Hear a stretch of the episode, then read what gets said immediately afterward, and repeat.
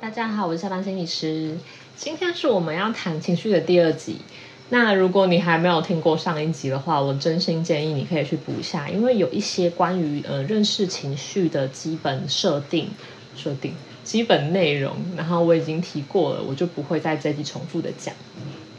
延续上一集我们学到的情绪，它是一个因应环境很重要的生存能力。然后我们在第一集教大家的是，哎，要怎么样接纳，然后跟保持距离，让情绪慢慢的恢复到平稳的水平。今天我们要来谈另外一个方向，也就是当情绪出现的时候，我们要怎么样，不要急着让它离开，好好的跟情绪在一起，并且学会读懂情绪背后的意义，然后回应这个需求。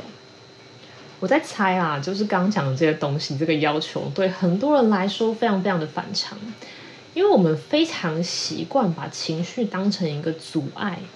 那我们相信理性啊、理智才是正确的方式，我们相信不掺杂情绪跟感受的思考方式是最合理、是最正确的。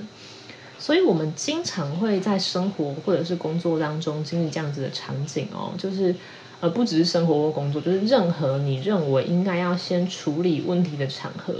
我们可能都会有个经验是：哎，我要先把我的情绪关掉，我现在什么感觉都不要有，我要忽视并且压抑这个反应，然后让理性的大脑来接管这一切，去处理问题。话先说在前面，我并不认为刚刚讲的这些东西，也就是哎压抑感受去处理问题是不好的。包含我自己在面对一些紧急的状况的时候，当时我可能不管我有多紧张啊、多生气、多害怕，我知道我必须要去现在去做这一件事情，我也会选择关掉情绪去做事。但我想要问大家的事情是：OK，即使这个关掉情绪的做法它是有必要性的，但是真的每一件事情、每一个时刻，我们都需要这样做吗？所以。在谈就是到底要怎么跟情绪在一起之前呢？我觉得，呃，我们要学会的第一件事情是，你要懂得慎选时间地点。我们需要在安全而且有充足时间的情况下练习跟情绪相处。为什么我要特别讲这件事情？就是，呃，我自己在不管是在咨商或者是跟学生可能咨询或聊天任何的场合，我都会听到一些状况是。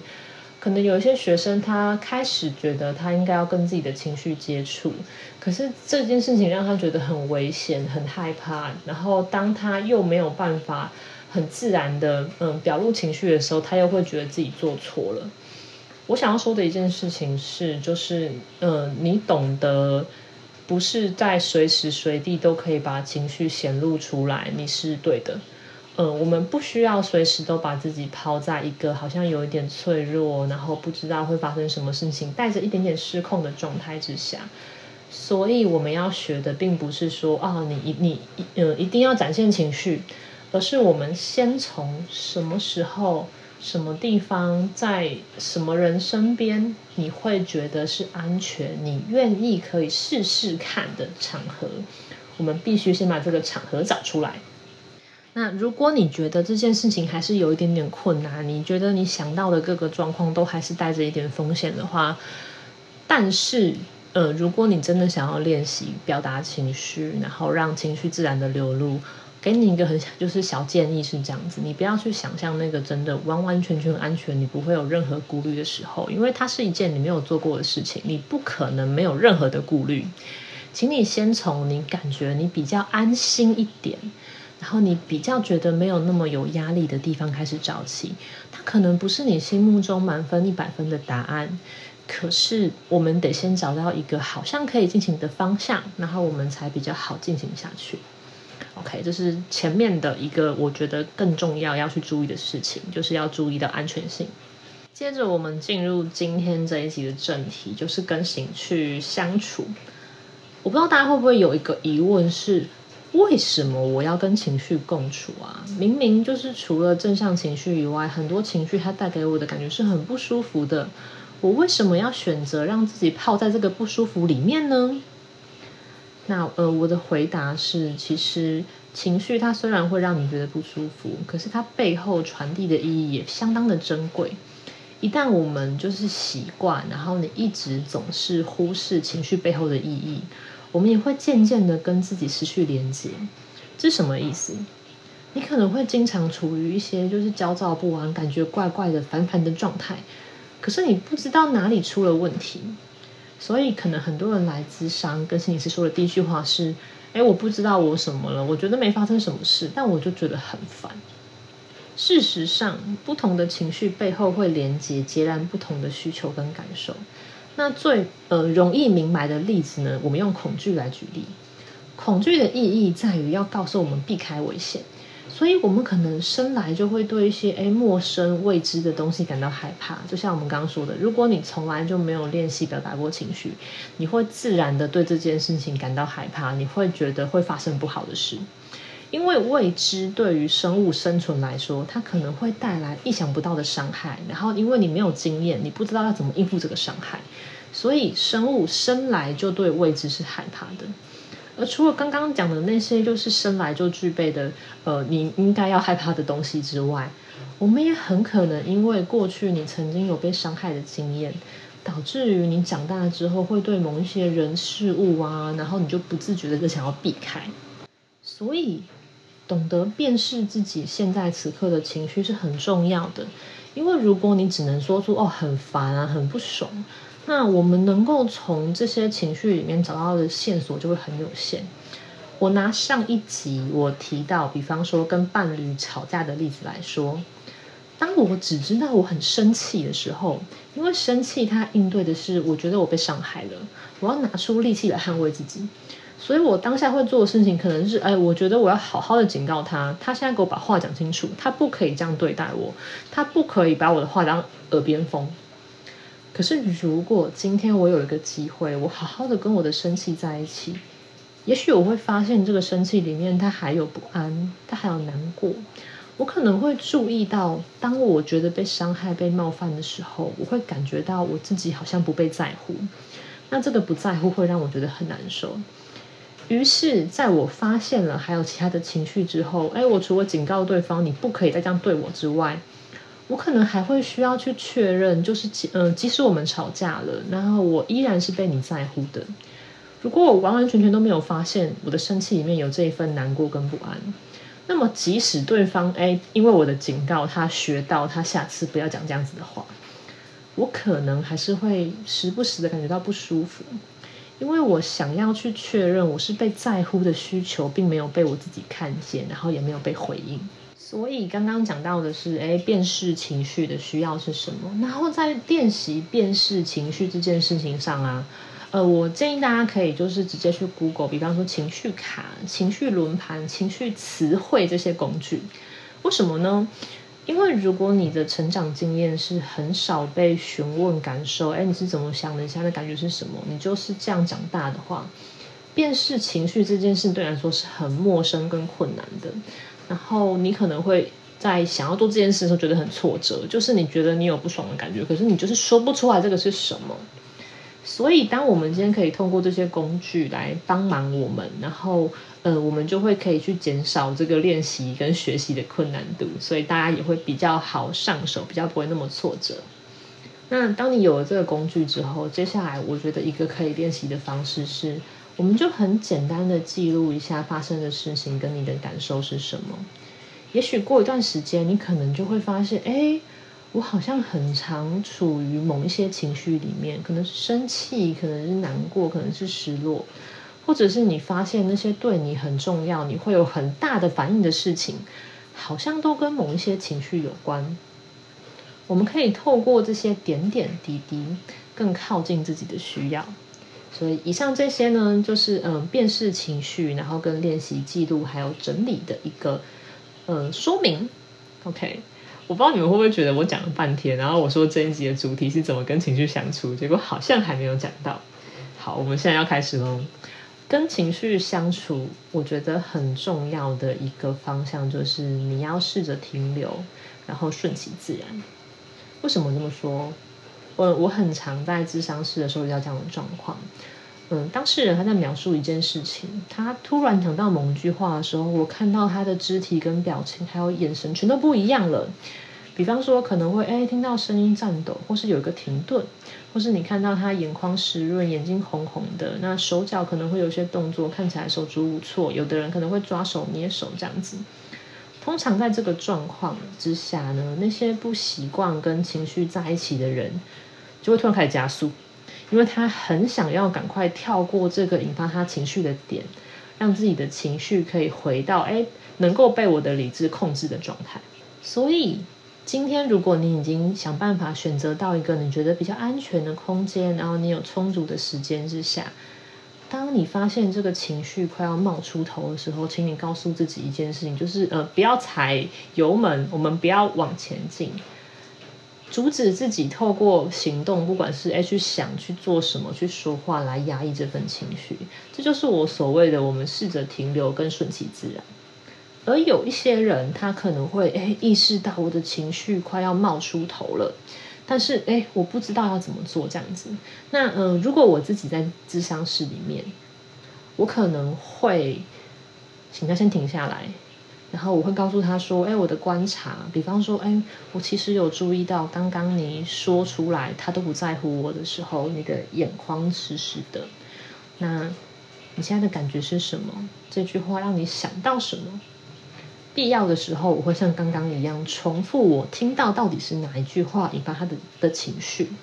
然后告诉他：哎，如果有想哭的感受，可以哭，没关系。如果这句话让你心中冒出任何的想法，有话想要说，你就说出来。我们需要一点时间，先停在这里，感受到在这里我们怎么了。我们不要，呃，我们先不要继续前进，专心的跟自己在一起。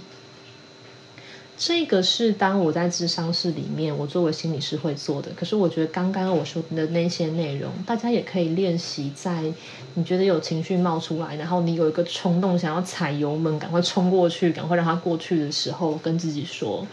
就是我们可以先不用前进。然后我发生什么事了？我想哭吗？然后我现在身体怎么了？然后我心里有话的话，那个会是什么？OK。所以，同样的原则也适用在智商室以外的场合。不管你，嗯，最终选择你所谓安全的地方是有人陪伴你，或是你自己独处的时候，当你注意到情绪冒出头，我们可以尊重当下的感受。哭出来就哭出来，或者是你真的忍不住就想要骂个几句也没有关系。另外，我想要特别提的是，嗯，有些人在这个时候你会有一些心里的话冒出来，可是你会担心这个话很幼稚、很任性，讲出来很丢脸。比方说，你可能会想说：“我真的很累，就是我全部都不想要管了。”或者是“我只是想要有人爱我，为什么这么难？”那你可能会觉得这个话讲出来好丢脸哦，我怎么会这样想这样子？但是没有关系，就是嗯，你要知道这些听起来可能很幼稚、很丢脸的话，它就是在当下的这个情绪背后，你很真实的感想以及你心里的需要。我想要跟大家分享一个小故事，就是嗯，有一段时间我突然失去了一个对我很重要的朋友。但那一段时间，就是也是我工作还蛮蛮忙的时候，所以我必须要关闭我的情绪，才能够去完成每天的工作。然后我哦，我印象超级深，就是我那个时候是不准我的同事问我你还好吗？因为我觉得这句话会让我快崩溃。然后我每一天就是。呃，因为我去上班要搭大概一个小时的车，然后早上很早，就是车上不会有人管你，然后我就会一个人坐在这车子后面，然后就是默默的掉眼泪这样子。过了那一段我觉得最压抑的时间之后，然后有一次我在一个特别的场合之下，我就回顾了这段时间的经验。然后我就发现了里面就是有很多被我关起来，当时的害怕，当时的生气，当时的难过跟失落。我还记得那个时候，就是我心里的话，那个说出来可能会有点丢脸的话是：我知道工作很重要，可是我真的很痛苦，我真的好想要逃走，我什么都不想管了。在说完这些话之后，我当下有一个很强烈的感受是。我突然很感谢我的情绪，他们虽然被我关起来，可是他们帮我记得了那个时候我不可以记得的事情。失去这个朋友对我来说不是无关紧要，我从来就不是像当时在工作上看到的那样，好像我可以好好的把事情完成，这件事对我没有影响。尽管当下我为了工作，我必须要把这些东西都藏起来，可是我从来就没有想要忘记它，我从来就没有想要让这件事情对我来说是没有影响的。我很难过，我很痛苦，都是因为我很在乎这个人。这些东西是情绪帮我保留在我的心里，然后在某些时候让我知道的。今天的最后，想要跟大家分享，嗯，我在有一次演讲之后，然后讲的主题也是跟情绪有关，然后那个时候就有提到，就是说，哎，情绪背后是有需求吗？然后有意义的。有一个听众在演讲结束之后跑来找我，他就问我说：“老师，你刚刚说就是所有的情绪都有意义啊？那悲伤的意义是什么？悲伤好像它只是让我们很难过，可是什么事情都没有办法改变。”哦，我觉得他的问题很真诚。然后我当时想了一下，那这是我当下的回答，也跟你们分享。我的回答是，就是。我觉得悲伤是爱的一部分，悲伤告诉我们某一些人事物对你来说非常非常重要，这份爱会去维系你们之间的连接。那即使这个人不在了，然后我们依然会深深的思念，或者是你会愿意为了对方去努力做一些事情，去努力改变这个世界的一部分。这个是我自己在悲伤当中我感觉到的需要跟意义。我刚讲的东西让我想到一首潘博文的诗，后然后就题外话了。我突然发现我已经很久没有在 podcast 的结尾念诗了，可是我总觉得这首诗我在前面几集好像念过这样子，但没有关系，我觉得蛮适合今天的结尾的。就是你不需要悲伤就能够去爱，可是心中必须有爱才会悲伤。那对我来说，就是这是我自己在悲伤当中找到了意义跟方向的方式，这样子。OK，不知道你们会不会觉得今天的结尾急转直下？我前面包含上一集，然后到前面讲了很多好像在上课的东西，然后突然就是有一个这样子的分享。嗯，好，好吧。关于情绪，其实还有蛮多东西可以讲的，不管是就是上一集提到的心流经验呐。或是我其实还蛮想要谈一谈，就是想法跟情绪之间的关联，不过就再看看吧。那今天想想的东西差不多，时间也差不多了。如果下次有机会再跟大家分享，那我们四月份的 podcast 就是情绪月，我们就结束喽，拜拜。